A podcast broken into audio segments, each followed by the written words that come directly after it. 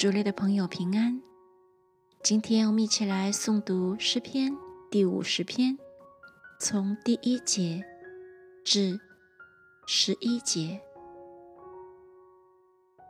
大能者神耶和华已经发言，招呼天下，从日出之地到日落之处，从全米的西安中，神已经发光了。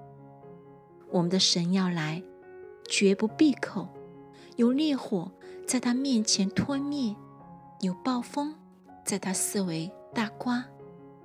他招呼上天下地，我要审判他的名，说：招聚我的圣名到我这里来，就是那些用祭物与我立约的人。诸天必表明他的公义，因为神是施行审判的。我的民呐，你们当听我的话。以色列啊，我要劝诫你，我是神，是你的神。我并不因你的祭物责备你，你的凡祭常在我面前。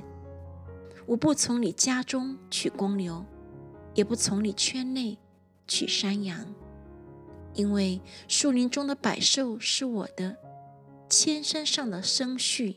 也是我的，山中的飞鸟我都知道，野地的走兽也都属我。